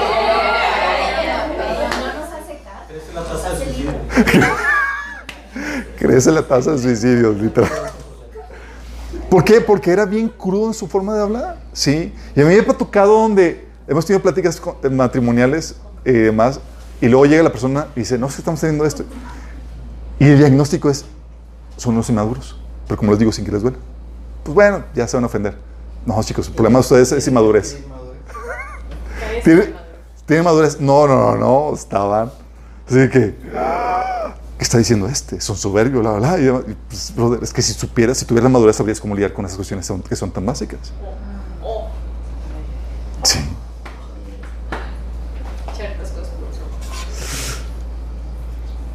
Y es ahí donde tienes que ser fiel a la palabra sin eliminar las partes que asustan o incomodan. Porque a veces somos así como que, y si le corto esto, escondo esto de la palabra, oh, este pasaje controversial. Sí, o sea, pero Pablo era bien sanguinario con esto, chicos. Vamos a ver quién asustamos. Hechos 24, 25 dice Pablo que disertaba Pablo eh, acerca de la justicia y el dominio propio y del juicio venidero ante Félix. Y dice, y Félix se espantó. Dijo, ¿cómo? O sea, el juicio venidero y todo. se espantó. Dijo, vete, pero cuando tenga oportunidad te llamaré. O sea, de, de- de tan ciscado que había quedado. 1 Corintios 1.23 dice, entonces cuando predicamos a Cristo que fue crucificado, los judíos se ofenden. ¿Por qué crees que se ofenden? Porque los apóstoles les echan la culpa a ellos. Ustedes mataron. Era sumamente ofensivo. Gálatas 5.11 dice, hermanos, si es verdad que yo todavía predico la circuncisión, ¿por qué se me sigue persiguiendo? Si tal fuera mi predicación, la cruz no ofendería tanto. Pero te toca llegar con este mensaje que va a ofender. Y tenemos que ser honestos cuando, en cuanto a lo que pasaría si no se convierten también. Hay personas que prefieren decir que no hay, que no, el infierno lo, lo- lo tenemos relegado allá para, pero cuando es, cuando es una realidad. Y Jesús era bien también claro y directo con la gente. De hecho, nos andaba con pelos en la, en la lengua. Lucas 13, del 1 al 5, dice, fíjate la actitud de Jesús. Dice, en, en aquella ocasión algunos que habían llegado le contaron a Jesús cómo Pilato había dado muerte a algunos galileos cuando ellos ofrecían sus sacrificios. Y Jesús notó la actitud de desprecio de que, mira, Señor, lo que le pasó a esta gente pecadora. y Jesús respondió, ¿piensan ustedes que esos galileos, por haber sufrido así, eran más pecadores que todos ustedes? Les digo que no, de la misma manera todos ustedes perecerán a menos que se arrepientan. ¿Te imaginas salir con esto? Y se lo reiteran y se lo piensan que aquellos 18 que fueron aplastados por la torre si lo eran más pecadores que todos los demás habitantes de Jerusalén. Les digo que no. De la misma manera todos ustedes perecerán a menos que se arrepientan. Y dirá, bueno, Jesús. Nos toca a todos con la misma temática, chicos. Sí. Tienes el, mensaje de, de Juan el Bautista. ¿Cómo, era, ¿Cómo eran las prédicas de Juan el Bautista? Decían, oigan, camada de víboras que están buscando escapar del juicio venidero y les empieza a advertir, mira, si, si no produces frutos dignos de arrepentimiento, el hacha ya está a la raíz de los árboles y listo para aventar todo árbol que no dé buen fruto al fuego. Sí. O Jesús, o Pablo, a los cristianos de, de Filipenses, que le dice, hermanos, sigan todos mi ejemplo y fíjense en los que se comportan conforme al modelo que les hemos dado. Como les he dicho a menudo y ahora repito hasta con lágrimas, muchos se comportan, muchos de esa iglesia se comportan como enemigos de la cruz de Cristo. Su destino es la, destrucción. Antes de decirles eso. O sea, algunos de ustedes van camino a destrucción. Dice, adoran al Dios de sus propios deseos y se enorgullecen de lo que es su vergüenza. Solo piensan en lo terrenal. Porque chicos, la palabra de Dios es dura. Y si, y si nos... Y es aquí donde, por mostrarle a la gente su pecado, su condición espiritual, vale la pena entrar en controversia. ¿Por qué? Por el bien de la, de la salvación de las personas. Vale la pena entrar en controversia. Por el bien de la, de la salvación de las personas. Por causa de la salvación de las personas. Porque la palabra de Dios es dura, chicos. Y la tentación es siempre andar, endulzar el oído y no ser controversiales. Pues ¿quién quieren que lo odie? Jeremías 23 del 16 al 23 dice, no escuchen a estos profetas cuando ellos les profetizan llenándolos de esperanzas vanas. Todo lo que dicen son puros inventos. No hablan de, de parte del Señor. Siguen diciendo los que desprecian mi palabra, no se preocupen. El Señor dice que ustedes tendrán paz. Y en los que obstinadamente siguen sus propios deseos, los profetas dicen, no les sucederá nada malo. Y está esa tentación, chicos. Esa es la mano de en su pecadote. No, no pasa nada, Dios te ama, Dios es amor. Y dice más adelante, versículo 28-29, dice, que estos falsos profetas cuenten sus sueños, pero que mis verdaderos mensaje- mensajeros proclamen todas mis palabras con fidelidad. Y eso somos nosotros, chicos. Hay diferencia entre la paja y el grano. No quema mi palabra como el fuego, dice el Señor. No es como un martillo poderoso que hace pedazos la roca. O sea, la palabra llega y órale, te noquea. Qué heavy, ¿no? Pero es ahí donde dices criterios para que la controversia prudente sea, sea con prudencia. Hay temas en los que no debes entrar y hay otros temas en los que no queda otra. Tienes que entrarle. Pero también tienes que estar siempre respaldado en la verdad. Siempre, chicos. Respaldados en la verdad, en la evidencia, en los hechos. No mientas para ganar una discusión. No te saques argumentos de la manga que no sabes o inventados para ganar el debate. Haz tu investigación. Busca la base bíblica. Tito 2.8 dice, enseña la verdad para que no puedan criticar tu enseñanza. Porque tú puedes entrar a un debate y con el afán de ganar, puedes sacarte argumentos inventados. Sí. O no verificados. Pero ¿qué pasa? Se te descubre y entonces es criticada tu enseñanza y resulta contraproducente. Por eso dice Pablo a Tito, enseña la verdad para que no puedan criticar tu enseñanza. Entonces los que se, los que se nos oponen quedarán avergonzados y no tendrán nada malo que decir a nosotros. Pero si argumentas con falsedades, van a tener mucho que decir en contra tuya. Y es ahí donde tu controversia, tu debate, o sea, tu contraproducente. Como dice Pablo, 1 Corintios 15, 15, aún más resultaríamos falsos testigos de Dios por haber testificado que Dios resucitó a Cristo, lo cual no habría sucedido si en verdad los muertos no resucitan. Hablando de que no podemos darnos ese privilegio de ser falsos testigos, nada más por eh, embellecer un mensaje o dar un mensaje entretenido o, bonito o curioso. 2 Corintios 13, 8 dice, porque no podemos oponernos a la verdad, más bien siempre debemos defender la verdad. Siempre debemos defenderla. Y es ahí hasta donde, a donde llegue la verdad. Y eso va a implicar muchas veces, ¿es que va a implicar? Retractarte ante tu oponente que te está mostrando con evidencia que estás en lo equivocado. Uh. Te está mostrando así como que te mostró chin y vas a tener que decir, ¿sabes qué? Tienes razón. Porque no se trata de ganar una posición. Y a veces te muestran con claridad, con hechos y con evidencia, esto es cierto. Y tú con tal de ganar un, debate, lo, niegas y lo niegas y lo niegas hasta... Porque qué humillante que me vayan a ganar. No se trata de ganar un debate. No se trata de defender una posición. Se trata de? Defender la verdad. ¿Vamos? Entonces siempre tenemos que estar respaldados en la verdad. Y tenemos que darle el favor a la verdad quien sea que lo tenga. Si lo tiene el oponente, tienes que ceder y reconocer que está en lo correcto y ceder tu posición. También tienes que hacerlo con valentía, chicos. A muchos de nosotros que no tenemos credenciales que el mundo respeta.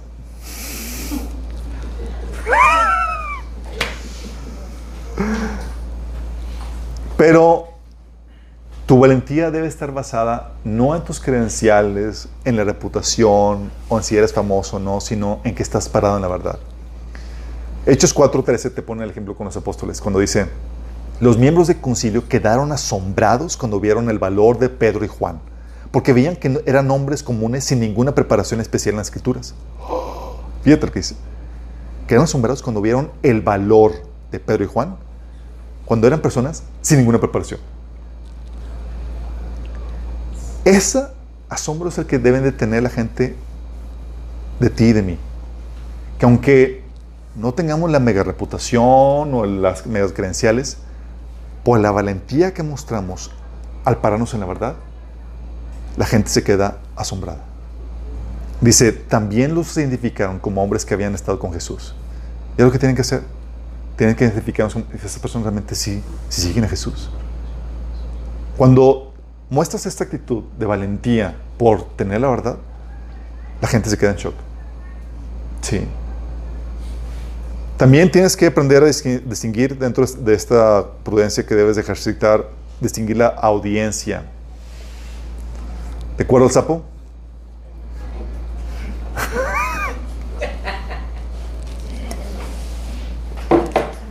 tienes que saber discutir, tienes que saber con quién discutir ciertos temas y con quiénes no. Hay gente con la cual no puedes tocar ciertas temáticas. Pablo decía, sin embargo hablamos sabiduría entre los que han alcanzado madurez. O sea, ciertos temas no discutes con pequeños, inmaduros, bebitos espirituales. Sino es que esta es temática entre maduros.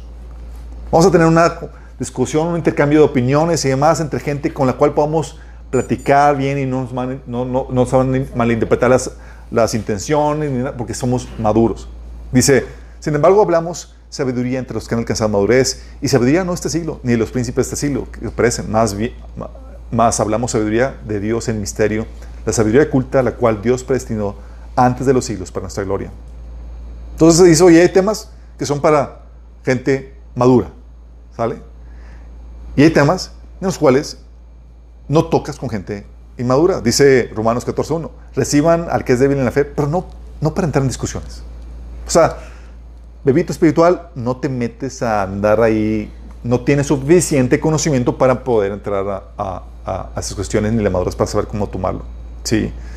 Proverbios 9 del 7 al 8 te dice, el que corrige al burlón se gana que lo insulten. El que reprende al malvado se gana su desprecio. No reprendas al insolente, no sea que acabe por odiarte. Reprende al sabio y te amará. A veces quieres llegar ¡ah! y exhortar y reprender, y déjame decirte, Dios muchas veces lo va a hacer, te va a llevar a reprender al insolente, al malvado y más, por eso odiaban a Jesús. Porque por amor lo tenemos que hacer. Pero la cuestión es aquí, ¿qué tan insistente va a ser con ese tipo de gente? Cuando sabes que ya no van, que no quieren entender. Sí, dice Proverbios 15, 12 que el insolente no le gusta que lo corrijan. Y ahí tú vas a molestarlo incisivamente. Entonces tienes que saber la audiencia. Tienes que saber, oye, ¿sabes qué? Este es un insolente, mejor me modero. nos ha pasado personas. A veces me echa mosca a mi esposa porque sabemos que hay gente que, que, no le gusta ser arrepentida dentro de la iglesia. No le gusta ser arrepentida. Y, y, nos ha tocado situaciones donde, pues a veces tenemos que hacerlo. Sí. Y sabes que te se te van a, a aventar encima. Y luego más cuando el Señor te, da sueños con respecto a situaciones. Entonces llega la persona, tú ya, ya aprendes a salir con la gente, dices que dependes una vez y él lo hace el Señor y oras por ellos. ¿sí? No estás ahí como cuchillito de palo. Pero a veces el Señor te habla y te da revelación y dices, es una palabra para este hermano. Dice, Señor, pero si le digo me va, a crucificar antes de tiempo. ¿Y qué pasa? Y recuerdo situaciones donde, oye, llega el hermano y dice, eh, oye, el Señor me dijo que quiere, tienes una palabra. Y yo, ah, sí, mi hermano tuvo un sueño de ti. Amor. La mandamos Y bueno, no quiero decirle nada. Por eso es con valentía, chicos. Sí. Sí. Me me, mandas de mi adelante de ti. Yo, pues Señor, te dio a ti baño. Pero hay que distinguir la audiencia, chicos. Sí, hay que distinguir la audiencia. Audiencia que no está abierta a recibir eso. También hay que saber hasta cuándo y cómo insistir. ¿Vamos? Mira, ni Dios insiste para siempre. No contiende para siempre. No contiende para siempre. Mi alma no contenderá para siempre con el ser humano, dice Jesús. Dice Dios en Génesis. Dios no no existe para siempre, ni te pide que lo hagas tú. Tienes también que reconocer que tienes diferentes formas de insistir. Mira, de forma general no podemos parar. De forma general. Sí. Hechos 4, 18 20, por ejemplo, que hicieron parar a los apóstoles. Dijeron, los, llamaron y les ordenaron que terminantemente que dejaran de hablar y enseñar acerca del nombre de Jesús. Pero Pedro y Juan replicaron, ¿Es justo delante de Dios obedecerlos a ustedes en vez de obedecerlo a Él? Juzguen ustedes mismos. Nosotros no podemos dejar de hablar de lo que hemos visto y oído. O sea, no vamos a parar. Pero aunque no podamos parar, sí tenemos que a veces cambiar la audiencia. La Biblia nos enseña a insistir varias veces y si lo rechaza frontalmente, desecharlo. Dice, por ejemplo, todo 3 del 10 al 11 si entre ustedes hay individuos que causan divisiones, o sea, por necias controversias, dales una primera y una segunda advertencia. Después no tengas nada que ver con ellos. Ótelas. Hablando de, ya no, no estás insistiendo con gente necia. Sí, ya la exhortaste, ya la amonestaste, párale. ¿Sale? Dice, por esas personas se han apartado de la verdad y sus propios pecados las condenan. Oye, no quisieron. ¿Qué puedes hacer? Cambia de audiencia. Oye, estos no quieren. Pues vamos a ver quién, quién sí quiere. Dice Hechos 13, del, 44 al 46. Que el siguiente sábado, imagínate, Pablo está predicando en la sinagoga. El mensaje causó tanta polémica, tanto eh, impacto, que el siguiente sábado toda la ciudad se congregó para oír la palabra del Señor. Imagínate en una pequeña sinagoga, están todos ahí aglomerados. Pero cuando los judíos vieron las, las multitudes, se llenaron de celos y contradecían con maldiciones lo que Pablo decía. Pablo y Bernabé les contestaron valientemente. Fíjate lo que les contestaron. Era necesario que les anunciáramos la palabra de Dios primero a ustedes. Como la rechazaron, como la rechazan y no se consideran dignos de la vida eterna, Ahora vamos a dirigirnos a los gentiles. ¿No quieres escuchar tú? No te preocupes. Yo tengo que seguir insistiendo, no necesariamente contigo. Vamos con otros. sí. Por eso también Jesús decía en, Marcos 6, 11, dice, si en algún lugar se niegan a recibirlos, a escucharlos, sacúdense el polvo de los pies al salir para mostrar que abandonan a, esas personas a su, su, arte. Pero tú crees que se quedaban ahí? Es, váyanse a la siguiente ciudad. Sí. También, o puedes cambiar de audiencia o puedes cambiar de forma en la insistencia. ¿Cómo? Puede ser que Dios te esté llamando a insistir, a arrepender a tal persona o llamarle, o exhortarle, compartirle.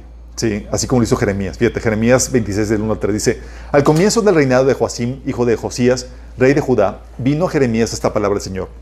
Así dice el Señor, párate en el atrio de la casa del Señor y di todas las palabras que yo te ordene a todas las ciudades de Judá que vienen a adorar en la casa del Señor. No omitas ni una sola palabra. Tal vez te hagan caso y se conviertan de su mal camino. Si lo hacen, me arrepentiré del mal que pensaba hacerles por causa de sus malas acciones. Fíjate lo que dice. ¿Fue cuando? Al inicio, el comienzo del reinado de Joacim, rey de Josías. Oye, pues empieza Jeremías a compartir ahí directamente y se le arma la trifulca. Pregunta, ¿Jeremías dejó de insistir? No. ¿Qué hizo? ¿Alguien se acuerda?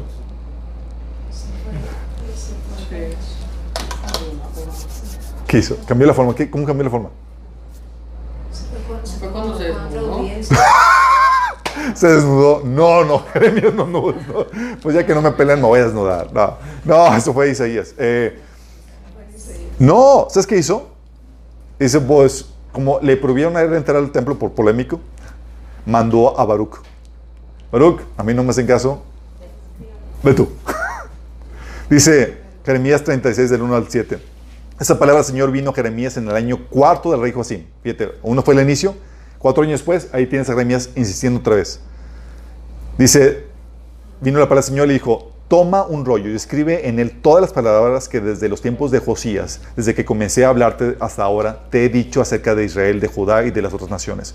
Cuando los de Judá se enteren de todas las calamidades que pienso enviar contra ellos, tal vez abandonen su mal camino y pueda yo perdonarles su iniquidad y su pecado. Jeremías llamó a Baruch, hijo de Nerías, y mientras, le dictaba, Baruch escribía en el, en el, rollo todo lo que el Señor le había dicho al profeta. Luego Jeremías le, dijo, le dio esta orden a Baruch, estoy detenido y no puedo ir a la casa del Señor. Por lo tanto, ve a la casa del Señor en el día del ayuno y lee en voz alta estas, ah, ante el pueblo de Jerusalén las palabras del Señor que te he dictado, que escribiste en el, en el rollo. Léeselas también a toda la gente de Judá que haya venido de sus ciudades a lo mejor su oración llega a la presencia del Señor y cada uno se convierte en su mal camino. Ciertamente son terribles la ira y el furor con que el Señor ha amenazado a este pueblo. Fíjate, tan fuerte era la preocupación por el pueblo de, por esta persona, por el pueblo de Israel, que mandó Jeremías, no insistieron con, no pudieron con él, que mandan otro. Y Dios hace eso, chicos. Y me han dicho, oye, a mí ya no me hacen caso. ¿Dios dejó de insistir? No. ¿Qué hace? Levanta a otras personas y órale se le manda a llamar. Pero tú ya aprendiste a, ya se me cerró la puerta. Sí, es, ahora hay que insistir por otros medios. Sí, también puede ser de otras formas, como las esposas. Primero, las esposas compartiendo el mensaje frontalmente a sus esposos incrédulos. Dice, de la misma manera, ustedes esposas tienen que aceptar la autoridad de sus esposos. Entonces, a uno, cuando, aun cuando alguno de ellos se niegue a obedecer la buena noticia, o sea, le predicaste el Evangelio y se negó, dice, la vida recta de ustedes les hablará, les hablará sin palabras, y ellos serán ganados al observar la vida pura y la conducta respetuosa de ustedes. Fíjate, ¿dejaron de existir?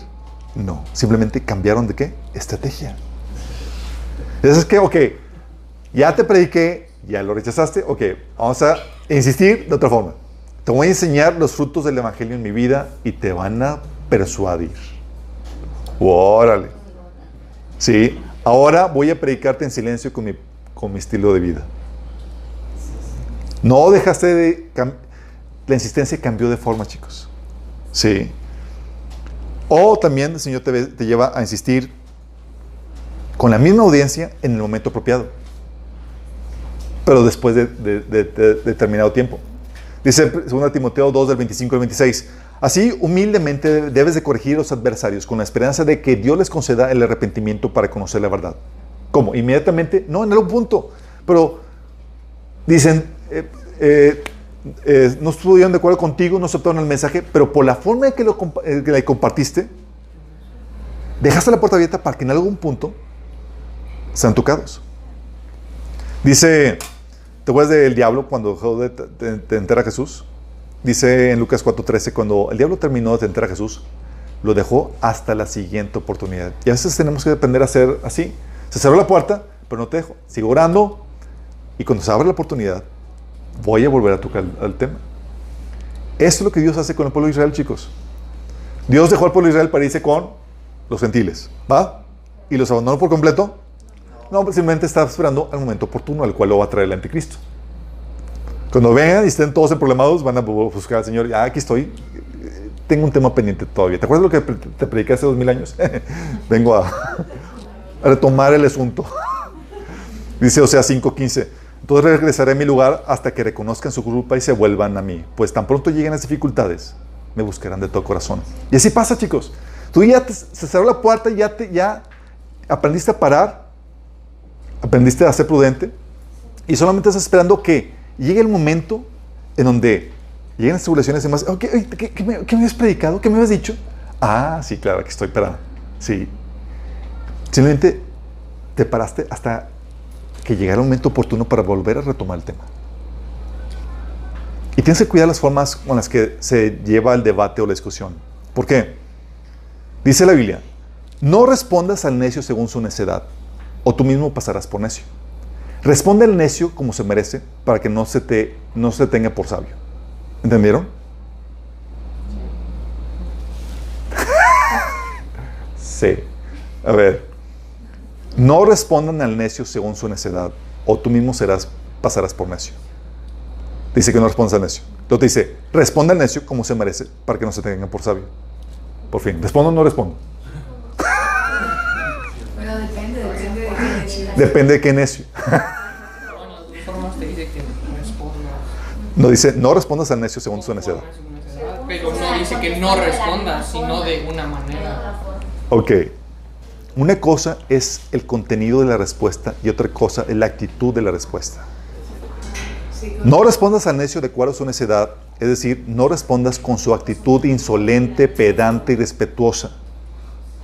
Responde al necio de acuerdo a su necedad, es ataca sus argumentos tontos o sin base de temas relevantes para que no se tenga por sabio en su propia opinión. en su propia opinión.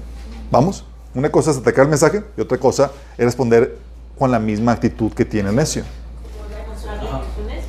Exactamente. ¿Por qué? Porque caes en la misma necedad. Y es ahí donde la forma es la que te evita caer en ese tipo de necedad, chicos. Estás discutiendo con una, una persona necia, tienes que elevar el nivel de discusión. ¿Cómo? Tienes que cuidar eso con amor. Dice la Biblia, por tanto, todo lo soporto por amor a los escogidos, para que ellos también obtengan salvación. Acuérdate que estamos aquí para salvar el alma, no para ganar un debate, no para ser solamente figuras controversiales. Es porque te amo, estoy siendo a veces controversial o incómodo en lo que te estoy diciendo. Jesús decía en Mateo 9:36 que tiene compasión de las, multitudes porque estaban como ovejas sin pastor. Y la Biblia nos dice que somos embajadores de Dios como Dios rogándole a la gente por medio nuestro que se reconcilien con Él. Por amor, chicos, a ellos. Entonces tiene que ser amor, tienes que estar vestido con amor, pero también con humildad y con respeto. Fíjate lo que dice 1 Pedro 3 del 15 al 16. Si alguien les pregunta acerca de la esperanza que tienen como creyentes, estén siempre preparados para dar una explicación, pero háganlo con humildad y respeto. Mantengan siempre limpia la conciencia, entonces si la gente habla en contra de ustedes, serán avergonzados al ver la vida recta que llevan porque perte- parecen a- eh, pertenecen a Cristo.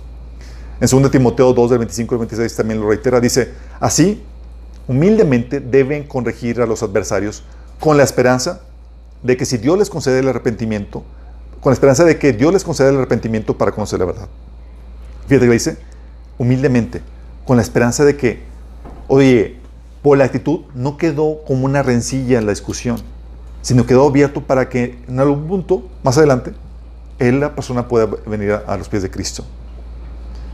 No solamente con humildad y respeto, sino también con una vida intachable. 1 Pedro 3, 16 dice que la gente, si la gente habla en contra de ustedes, serán avergonzados al ver la vida recta que llevan porque pertenecen a Cristo. Tu vida, chicos, es el respaldo del mensaje que tenemos. Y debes de tener una vida intachable. Porque tus, tus acciones a veces gritan más fuerte que tus palabras. Sí. Y eso no significa que seas perfecto, sino que tenemos la humildad para reconocer nuestras fallas y pedir disculpas a quienes les hemos fallado.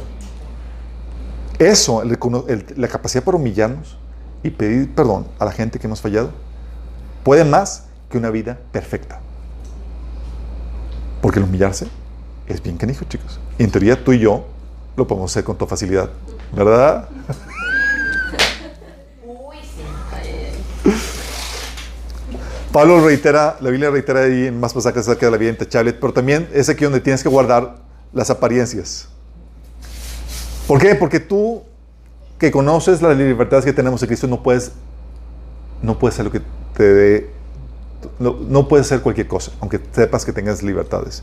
La Biblia te enseña que no puedes hacer cosas buenas que parezcan malas. Para que no se dé no tengas de, no se de, eh, de mal hablar lo, de tu testimonio, lo que estás predicando. Dice 1 Corintios 8, del 9 al- al 10, pero ustedes deben tener cuidado de que su libertad no haga tropezar a los que tienen una conciencia débil. Sí, porque si otros te ven con tu conocimiento superior comiendo en el templo de un ídolo, ¿acaso no se sentirán alentados, alentados a violar la conciencia al comer un alimento que ofrece un ídolo? O sea, tú sabes que no participas en esto, pero fuiste a comprar la carnita y te la comiste, y la gente piensa, pues este, entonces no está mal participar de eso. ¿Hizo algo malo? No, pero la apariencia no la cuidó. Sí, dice 2 de Corintios 8 del 20 al 21. Viajamos juntos, hablando de Pablo y Timoteo, dice, viajamos juntos para evitar cualquier crítica por la manera en que administramos esta generosa ofrenda. O sea, iban recolectando ofrenda, dice Pablo, vamos en conjunto, para evitar cualquier cosa de que, ah, pues aquí está, se ganquearon, no, no, no. Iba Pablo con otros compañeros y representantes de varias iglesias para asegurar de que el dinero estuviera manejando correctamente y así evitar cualquier crítica, cualquier controversia por la forma en que estaba administrándose el dinero. Y aún te lleva al punto de la Biblia donde tienes que responder con bien ante el mal que recibes. Hoy te insultaron y más, tú siendo amable, respetuoso. Dice Romanos 12 del, del 17 al 21, no paguen a nadie mal por mal. Procuren hacer lo bueno delante de todos. Si es posible, en cuanto dependa de ustedes, vivan en paz con todos. No tomen venganza, hermanos míos, sino dejen el castigo en las manos de Dios, porque está escrito, mía es la venganza, yo pagaré, dice el Señor. Entonces bien, si tu enemigo tiene hambre, dale una piedra. Muy bien. Dale de comer.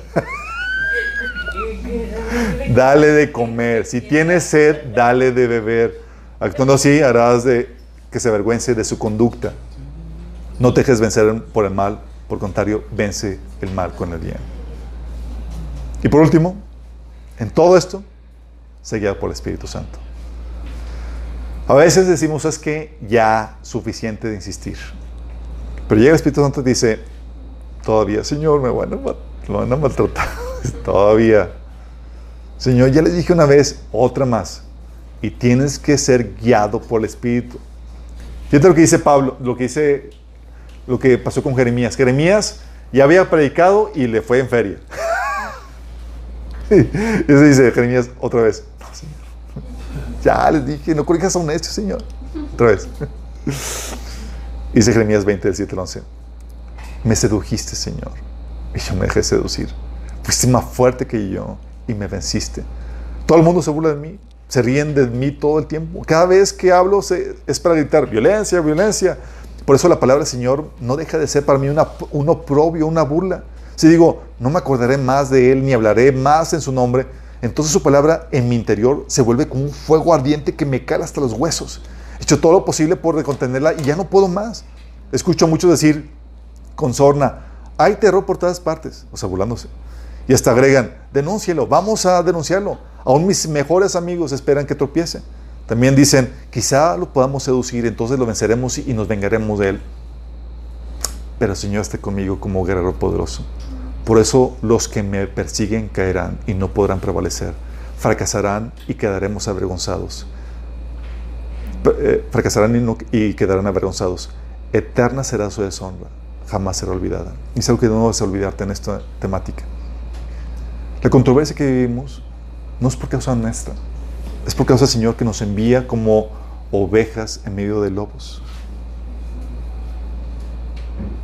Y cuando Dios te envía, Él es tu respaldo. Y cuando es difícil, Él te sostiene y te alienta. Él te da la fortaleza. La encomienda que tenemos es difícil y va a causar oprobio, va a causar polémica. Pero tú y yo tenemos la confianza de que el que está en nosotros es mayor que está en el mundo. Y el Señor está contigo. Porque si te está enviando, Él te va a dar la gracia y el poder que requieres para llevar a cabo la tarea que se nos ha encomendado.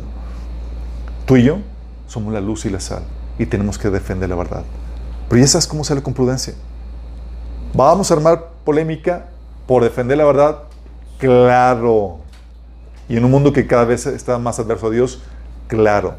Pero en medio de esa situación, ya sabes cómo conducirte con toda prudencia. Es donde Jesús dice, sean astutos como serpientes, pero mansos como palomas. Astucia, chicos. Actuando con prudencia. No quieres buscarte problemas diokis. Ya es suficiente tenemos con, con, los que nos, con los que impliquen la- defender la palabra de Dios. Como para que les añadas los de tu imprudencia. Sí. Pero en medio de esta situación, en medio de esto propio, como viene Jeremías, el Espíritu Santo llega y te fortalece y te pone el fuego para poder persistir en la tarea que nos ha- se nos ha encomendado. ¿Oramos? Amado Padre Celestial, gracias, bendito.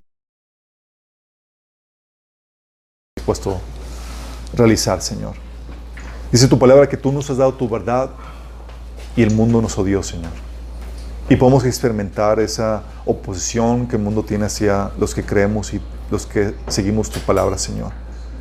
Pero no queremos claudicar, no queremos ceder ante la presión y pedimos, Señor, que venga tu presencia, tu Espíritu Santo, fortalecernos, Señor, en nuestro ser interior. Que venga a darnos esa valentía, esa prudencia, ese conocimiento de la verdad para que podamos estar arraigados y defenderla como debe ser, Señor. Queremos ser dignos representantes tuyos, Señor. Que cuando venga, Señor, no tengamos nada que avergonzarnos, Señor. Sino al contrario, que podamos vivir el oprobio que implica tu palabra, Señor, con todo orgullo, Señor, con toda alegría, sabiendo de que es por tu causa y es para tu gloria, Señor. Ayúdanos, Señor, en esta encomienda. Te lo pedimos en nombre de Jesús. Amén.